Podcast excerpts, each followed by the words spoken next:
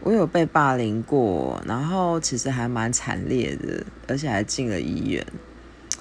嗯，detail 的部分我就不说了，但我觉得这个霸凌的过程，这件事好了，在我人生当中算是一个非常印象深刻的，嗯，记忆。但也因为这个霸凌的事情，让我对于人性有不一样的观感。嗯，出了社会，然后遇见很多事情，也会有不同的。就是人生观吗？还是想法？所以我觉得它影响了我蛮多的，嗯。